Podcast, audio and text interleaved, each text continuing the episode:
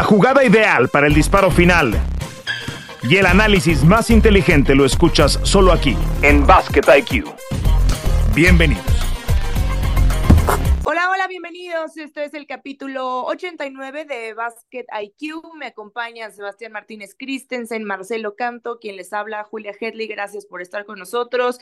Chicos, qué honor poder platicar eh, este martes una vez más con con esto que nos quedó la resaca del All-Star Game y aquí no sé si lo estamos diciendo en un sentido positivo o en un sentido negativo. Yo me inclinaría más a que es algo negativo lo que nos deja esta edición que fue la número 73 eh, del Juego de Estrellas de, de la NBA. Sebas, me gustaría arrancar contigo porque tú estuviste ahí el fin de semana, tú estuviste eh, en Indianápolis. Mucha decepción de parte de los aficionados, un fin de semana que hace unos años, que, que, cada vez son más años, era, era atractivo, era interesante y que ha perdido cada vez más eh, ese atractivo para la afición, el interés también de los jugadores que se nota y a partir de eso han surgido algunas propuestas para hacer esto un poquito más interesante, tanto para los jugadores como, como para la afición en este, en este All-Star Weekend. ¿Tú con qué te quedas si pudieras rescatar algo, algo positivo de lo que vimos en estos tres días? ¿Cómo andamos, Julio? Un abrazo para vos, para Marcelo. Creo que, que es agridulce la sensación. O sea, esto no es nuevo. Eh, quizás me, me, llamó un poco la atención que hayan puesto tanto en el, grito en el cielo y, y tal vez sea más un, un, punto de quiebre, ¿no? Como una sensación que se viene acumulando y que finalmente ha llegado a un punto de no retorno. Eh, el sábado hace tiempo, a mi juicio, es el día que se destaca por encima del resto y creo que el momento la competencia de triples eh, entre Sabrina Ionescu y Steph Curry ciertamente se llevó los reflectores porque fue novedoso, porque creo que, como dijo Steph, es importante para el deporte en general. Eh, ustedes saben que yo soy padre de tres, mujeres y, siempre, siempre les digo lo mismo. Yo les, les puedo decir mil veces que ellas pueden lograr lo que ellas quieran cuando se lo propongan, eh, pero es muy distinto poder verlo con sus propios ojos, poderse verse inspiradas y yo las llevo, no sé, ellas juegan al tenis, las llevo a ver un partido de tenis de mujeres cuando vienen acá a jugar, la del medio le gusta el teatro, las llevo a ver una obra de teatro donde la mujer es una protagonista.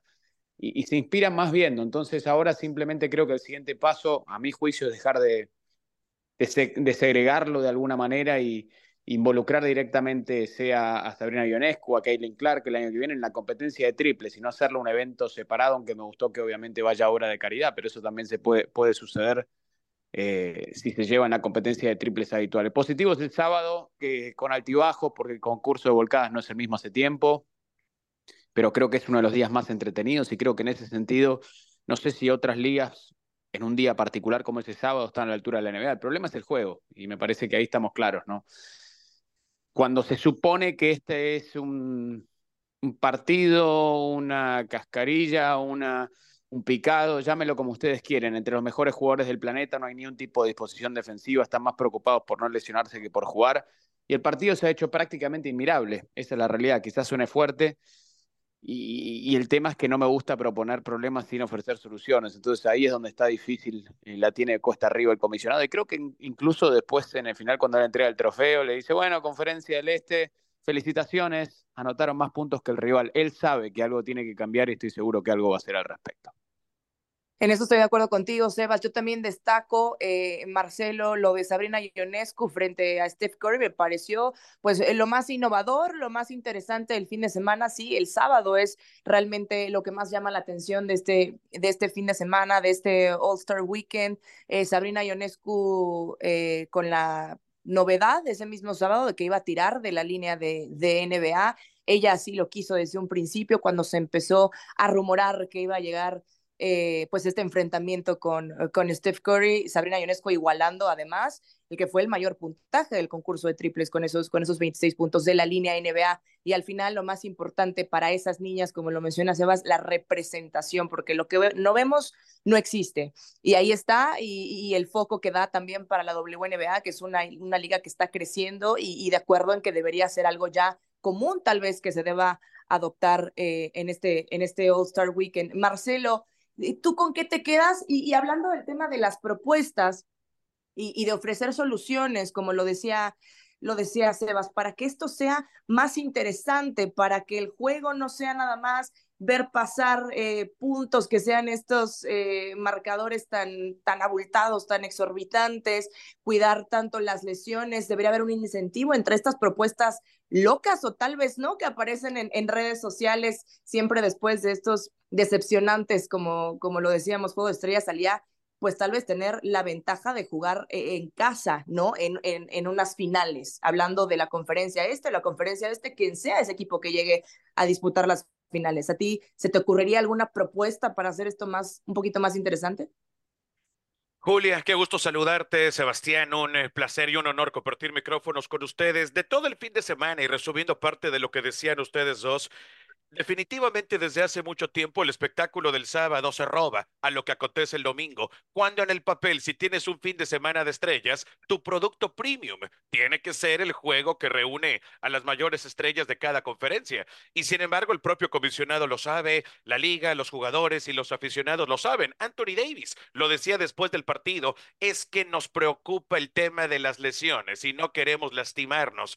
Y es más que obvio, como ha sucedido y tomando como referencia la NFL, por ejemplo. El Pro Bowl hace mucho tiempo que dejó de ser un espectáculo atractivo y al mismo tiempo les ha costado mucho trabajo reinventarlo, ¿no?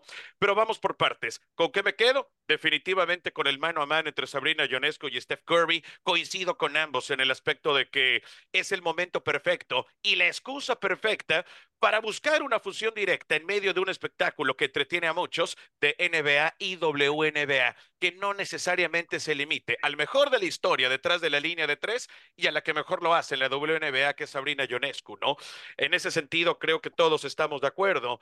Y acerca de las propuestas sobre qué podemos hacer para mejorar el partido de estrellas, Compañeros, volteamos a ver ese marcador y entre los dos equipos suman 397 puntos. Creo que sobra decir que la sensación es mucho más que agridulce, ¿no? Y que desde el primer cuarto termina siendo un partido y un evento predecible, un evento aburrido y de todas las propuestas que se han vertido en redes sociales, en la mesa, que gente del medio también ha propuesto, a mí me encanta la idea de hacer un partido entre los mejores jugadores de los Estados Unidos contra una selección del resto del mundo. Probablemente no hubiese sido posible en los noventas o hasta hace algunos años, donde claramente había una ventaja eh, común, normal y clara para los jugadores de los Estados Unidos, ¿no? Pero la Legión Europea tiene mucho más con qué argumentos para competirle a una potencial selección de los Estados Unidos. A ver, compañeros, ¿Se imaginan ustedes una selección de los Estados Unidos con los mejores nombres que todos conocemos contra un equipo del resto del mundo que tenga gente del tamaño de Shea Gilgios Alexander como canadiense, de la Legión Europea, con Giannis, con Wemby, con el Joker, con Luka Doncic? Creo que le daría no solamente un renglón mucho más atractivo para que la gente la voltee a ver, sino que también está va a estar en juego el orgullo y eso le va a dar un factor adicional competitivo mucho más grande que lo que vemos cada año durante ese domingo de las estrellas. A bote pronto, creo que esa es una propuesta que le dará un valor agregado que nunca antes se ha visto en el All-Star Game. Sí, en realidad es una de las que más ha circulado en las redes sociales. Yo no sé qué opines tú, Sebas, acerca, acerca de esta propuesta. También se ha hablado de, de la posibilidad de un incentivo económico, tal vez no en el All-Star Game, pero por ejemplo en el concurso de volcadas. Yo no sé qué tan contento está Adam Silver con que tienes como bicampeón a un jugador de la G League porque no tienes a las grandes estrellas participando. Y aquí ha habido mucha polémica en mesas de debate, retomando lo que dijo apenas Stephen A., que estuvo también en el juego de celebridades hace un par de días. Eh, nuestro compañero en ESPN en Estados Unidos decía, esto es culpa de LeBron James. Y entiendo que es eh, em, un poquito polémico esa frase, pero, pero al final es esta primera superestrella que se negó a participar en un concurso de volcada. Así que ya en su temporada número 21 en la NBA estamos prácticamente seguros que no lo vamos a ver nunca en un concurso de volcadas. ¿Por qué? Porque hay, hay mucho en juego, hay mucho en riesgo cuando tienes además contratos de tantos millones de dólares en la NBA por ese fin de semana. Entonces, no sé qué pienses tú de estas propuestas y del tema también del concurso de volcadas, que fue muy criticado por el tema de los jueces.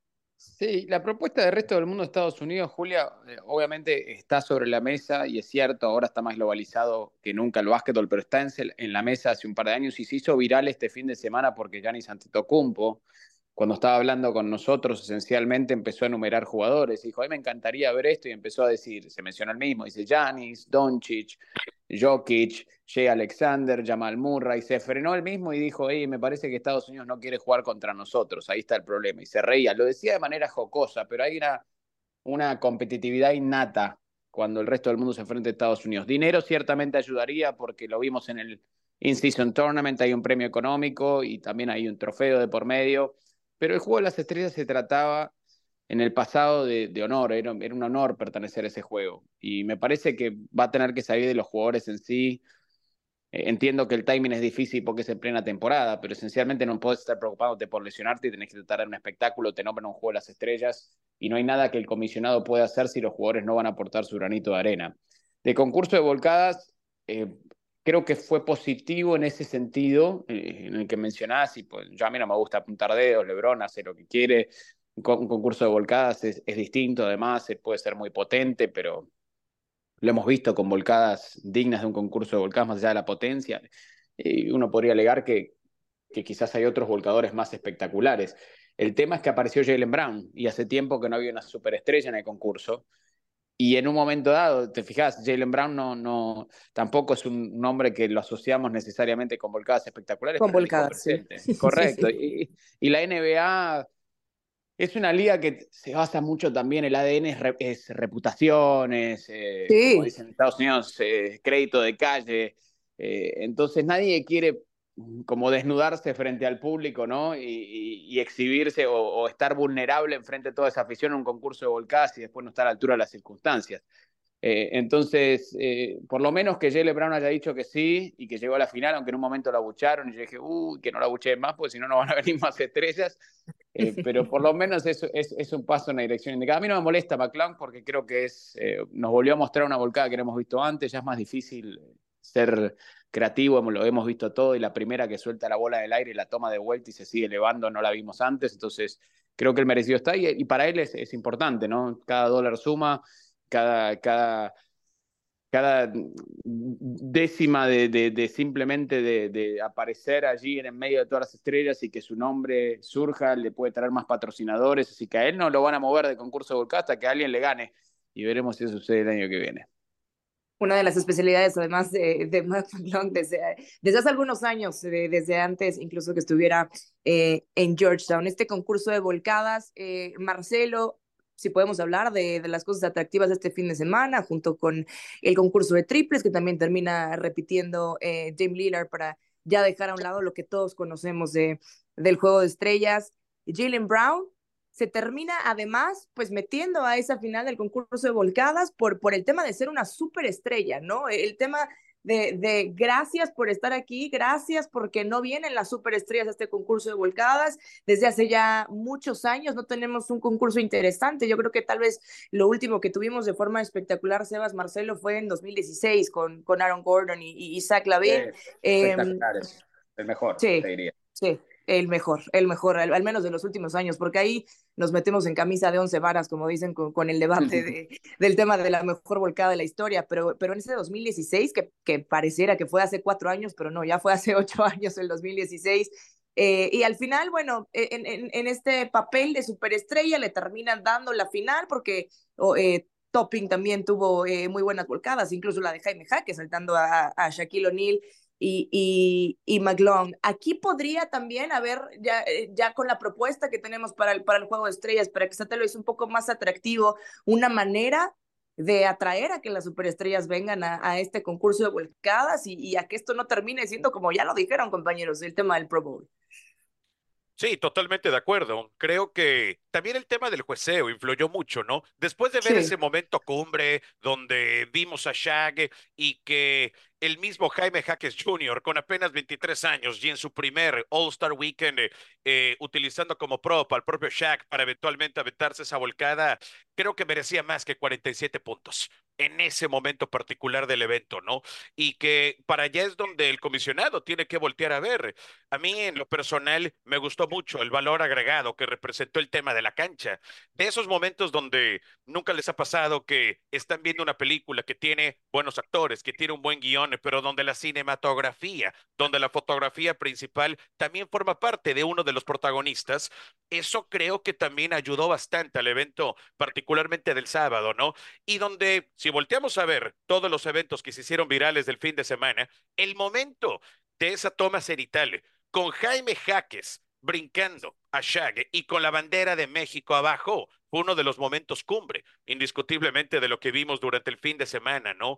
Eh, insisto, ese creo que fue un tema que sumó bastante para que fuese más atractivo utilizar la tecnología, la vanguardia. La propia NBA ha tratado de encontrar maneras de reinventarse todos los años para que más aficionados volteen a ver un evento de mitad de temporada que tiene que ser visto y tiene que ser atractivo por millones, ¿no? Pero hay que partir también desde el tema del jueceo, ¿no? Y premiar verdaderamente el concurso de habilidades y no necesariamente premiar porque tu nombre pesa más que el de otro, por tu condición de estrella. Creo que si lo se vuelve una competencia un poco más seria en ese sentido, será también un poco más atractiva. Estoy de acuerdo con el tema de los incentivos económicos. ¿Se imaginan ustedes que esto pueda llamar a otras figuras también de la liga para que haya premios y bonos, para que más jugadores formen parte de este evento? Definitivamente sí, ¿no?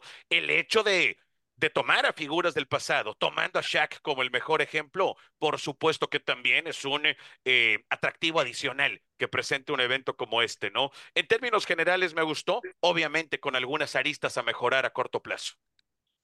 Sí, y, entre estos atractivos, Sebas, que son como estas cartas que se te van terminando, ¿no? La, la, la duela de LED, eh, ahora sí, lo más atractivo, el tema de Sabrina frente a Steph Curry, pero parece que es ese sombrero que tienes como mago del que ya no puedes también sacar más cosas cada año para intentar que este fin de semana sea más atractivo, porque al final tendría que, que, resumirse y el enfoque total debería ser lo que, lo que dijo Kobe Bryant también en esas declaraciones del All-Star Game, ¿no? Estás viendo a los mejores jugadores del planeta pero estamos hablando de que lo más atractivo es el sábado cuando el domingo ves enfrentarse a los mejores jugadores del planeta, conferencia contra conferencia, y ese es el nivel de duelo que espera la gente. O este frente a este, ver a los mejores del mundo en esa duela, verlos encararse y, y, al final, eh, eh, como lo decía Kobe, era, era una cuestión de honor, era una cuestión de, ok, tal vez uno o dos cuartos, en el tercero nos voltábamos a ver y decíamos, it's on, vamos a jugar y, y vamos a ganar esto. Sí, incluso cuando la puntuación era diferente, porque volvimos este año al formato clásico de este-oeste y cuatro cuartos de, de 12 minutos. En el intento también de hacerlo más atractivo, volviendo a este formato. Correcto, y cuando, cuando falleció Kobe, sumaban 24 puntos al equipo que iba ganando. Y ahí en los últimos tres minutos, cinco minutos, veíamos la intensidad que queríamos ver durante todo el partido, que obviamente no estaba. Yo insisto, e, es, es fácil eh, ser prisioneros del momento o nos despertamos después del juego de las estrellas, hay muchas críticas y las entiendo, pero a mi juicio, el, eh, o sea, la NBA es la que mejor hace entre la NFL y el béisbol de grandes ligas. Quizás la NHL un pasito por encima, pero de las otras ligas es, el mejor fin de semana. Lo único que necesita corrección a mi juicio, y me gusta que sigan empujando los límites de la creatividad, sea con la duela, el parqué, y, y siempre lo hacen, pues este es el momento para probar, es el juego. Entonces, será el formato de de internacionales versus estadounidenses y probémoslo, ¿por qué no? ¿Será eh, tal vez el hecho de que el timing pueda cambiar del juego? Y yo no sé si lo haría porque necesita el descanso, es una temporada larga. Entonces, insisto, todo va a depender de los jugadores, de que saquen ese honor a relucir. Em, tiene que mejorar el juego, no sé si es de solución fácil, muchos han propuesto también quizás competencias uno a uno, pero ¿cuál es la diferencia del riesgo a lesionarse? Ninguna, nada más te toca el orgullo, nadie quiere ser humillado, entonces si jugás uno contra uno y haces una competencia, no sé, de 16 jugadores, los mejores del planeta, y hacen uno contra uno y haces una llave eliminatoria, quizás eso atrae a los fanáticos. Estoy pensando un poco fuera de, de la norma, pero bueno, no es una fácil solución, la NBA algo va a cambiar, no sé si puedan solucionarlo a corto plazo, espero que sí, cruzo los dedos para que así sea y cruzamos los dedos todos porque puedes cambiar el formato una y tres y diez veces y duelas y techos y paredes de colores, pero al final es eh, el compromiso y esa hambre de la que hablabas de los jugadores y querer demostrar algo diferente en este juego de estrellas, lo que no ocurre hace muchos, muchos años. Marcelo Sebas, hacemos una pausa, termina este bloque. Sebas, tenemos que despedirte. Gracias por acompañarnos, pero estaremos de vuelta para analizar también parte de tu trabajo en este fin de semana, entrevistas interesantes y para seguir hablando de NBA. Volvemos. Muchísimas gracias compañeros, acompañados con Jaime Jaques Jr. Jaime, ¿Cuál ha sido la parte más difícil de adaptarte al básquetbol profesional? Tengo que decir que probablemente lo más duro sea ajustarse a la alta cantidad de juegos cada temporada y la longevidad de la temporada. Al venir de la universidad, no comprendes cuántos son 82 juegos hasta que de verdad estás ahí.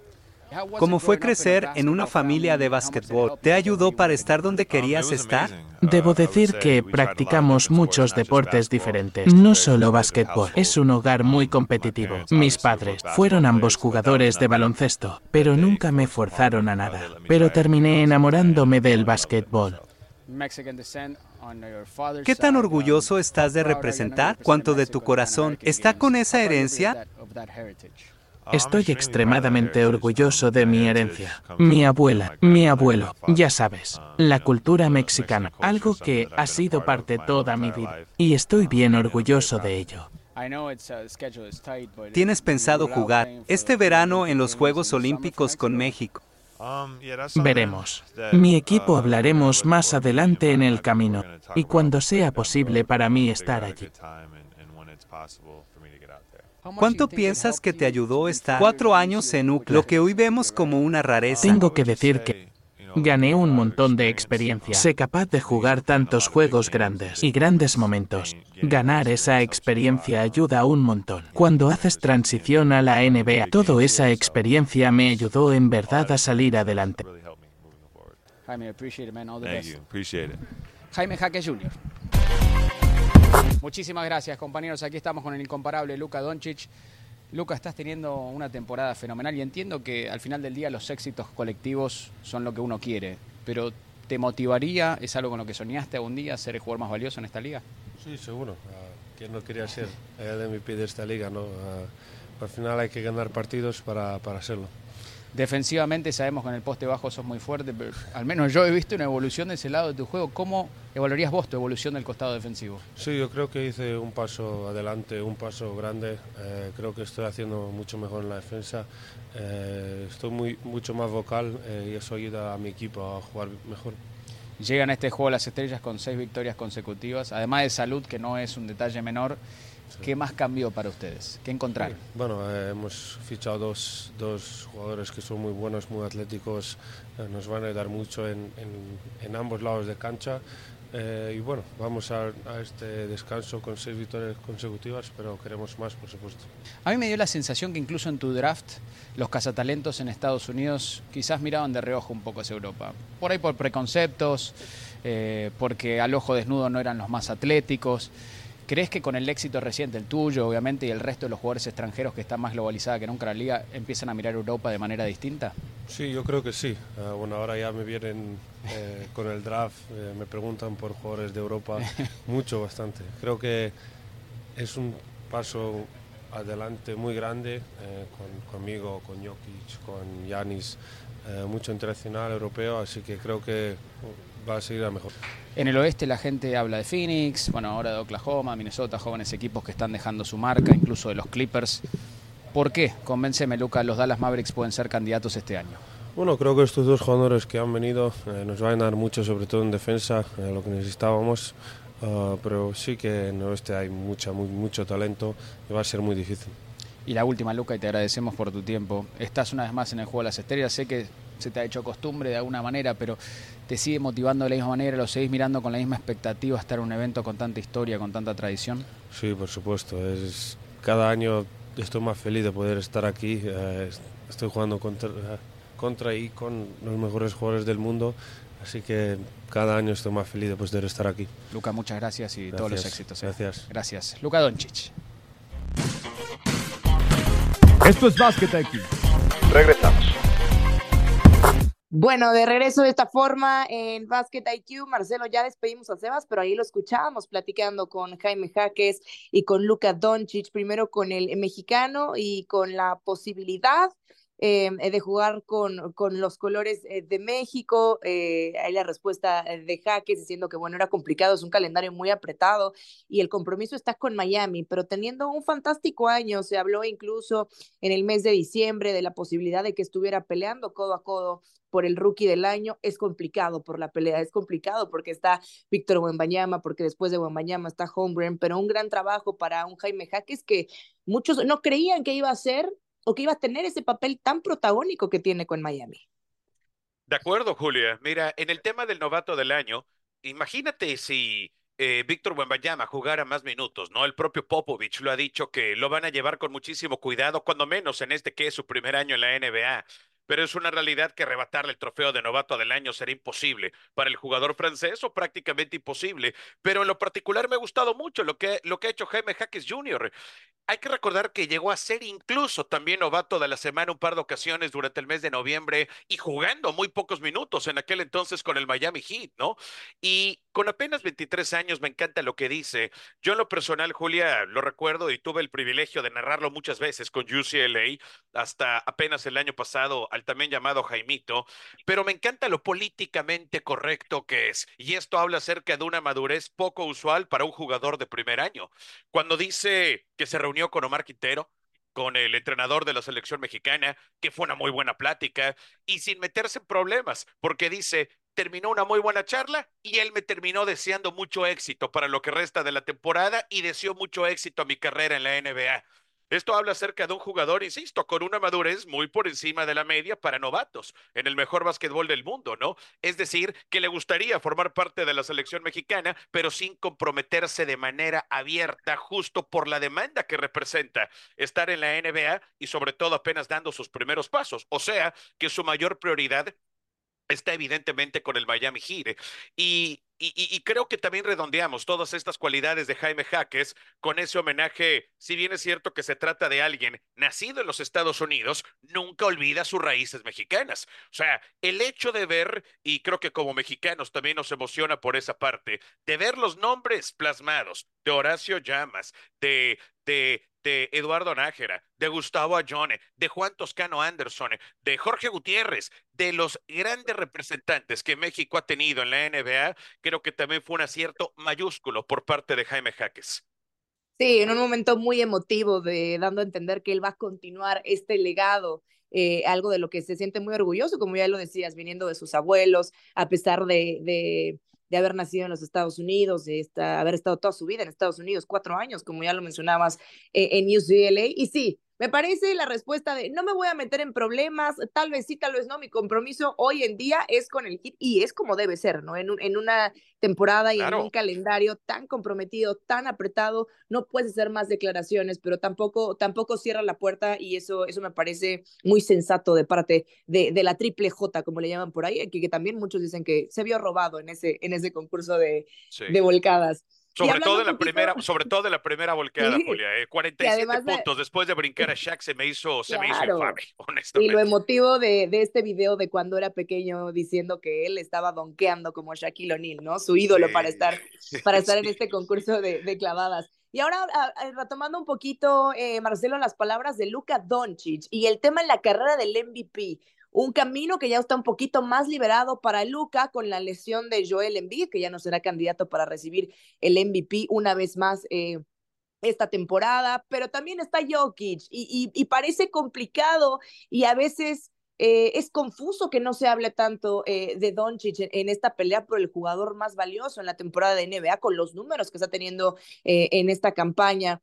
Y, hablaban también de, de, por qué los Mavericks son o no son candidatos. Y es que la realidad, Marcelo, es que no los ponemos hoy en día como candidatos en el oeste a los Mavericks para, para pelear por un título, algo de lo que también se ha hablado, pues no, sabe hasta no se sabe hasta cuándo puede estirar la liga Luca Doncic de permanecer en la franquicia.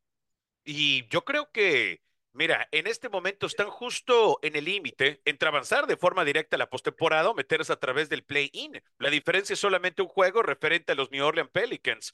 Entonces, con Luka Doncic jugando a este nivel superlativo, de ninguna forma se puede descartar al equipo de Dallas, no solamente para meterse de forma directa a la postemporada, sino, ¿por qué no pensar en llegar más lejos una vez que arranque los playoffs, no?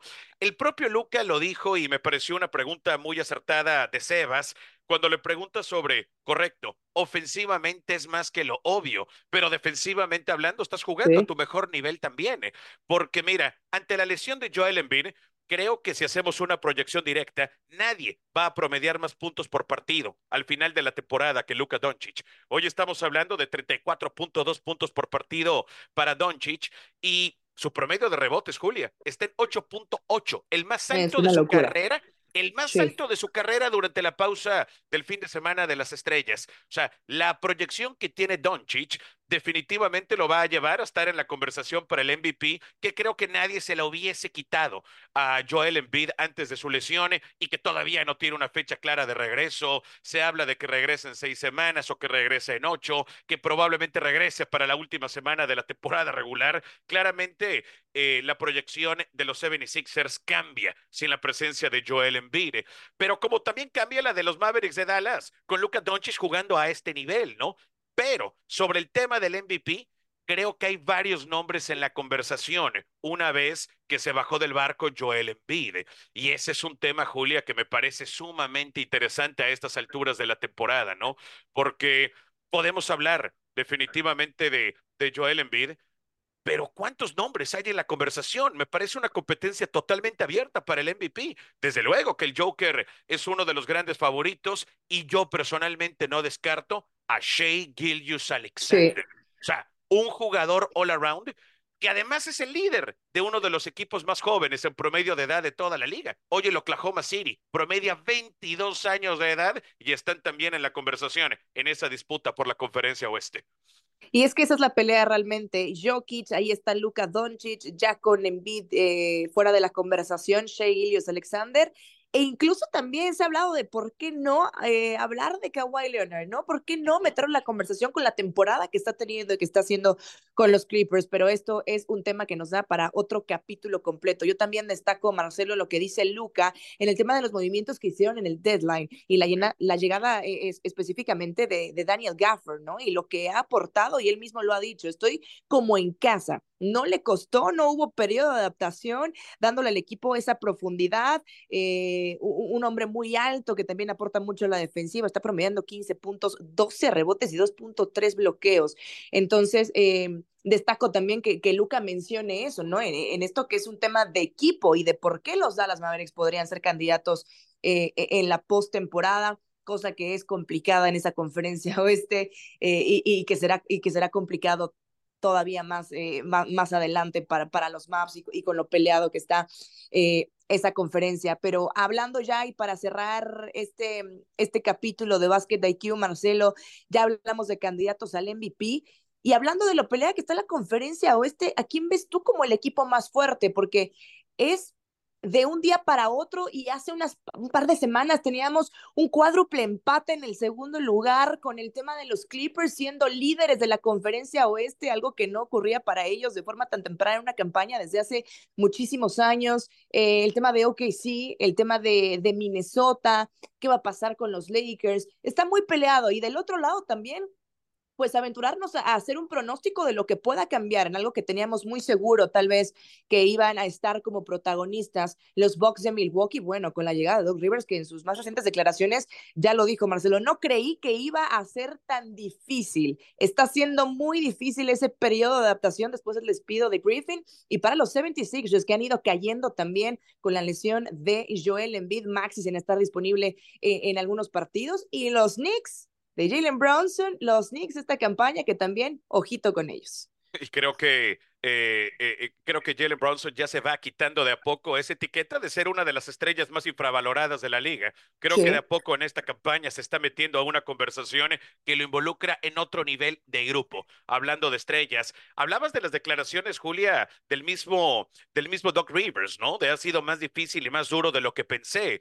Pero ¿Qué me dices de las del propio Janis? O sea, hay que tomar muy en serio las declaraciones que hizo Janis ante Tucumpo cuando dice, es mi cuarto entrenador en jefe en un periodo de seis meses. Y creo que dijo en voz alta lo que todos estábamos pensando. Esto es absorbente y creo sí, pero ¿qué tanto ha influido Yanis también para que eso suceda? Eso también lo podríamos poner sobre la mesa para otro capítulo, Marcio. De acuerdo, totalmente, totalmente de acuerdo contigo, sin demeritar lo que representa él en su condición de superestrella, ¿no? Y que también se robó parte del show extracancha durante el fin de semana de las estrellas cuando estaba tirando canastas junto a sus hijos, ¿no? Ese fue un momento que eh, congratuló a muchos, ¿verdad?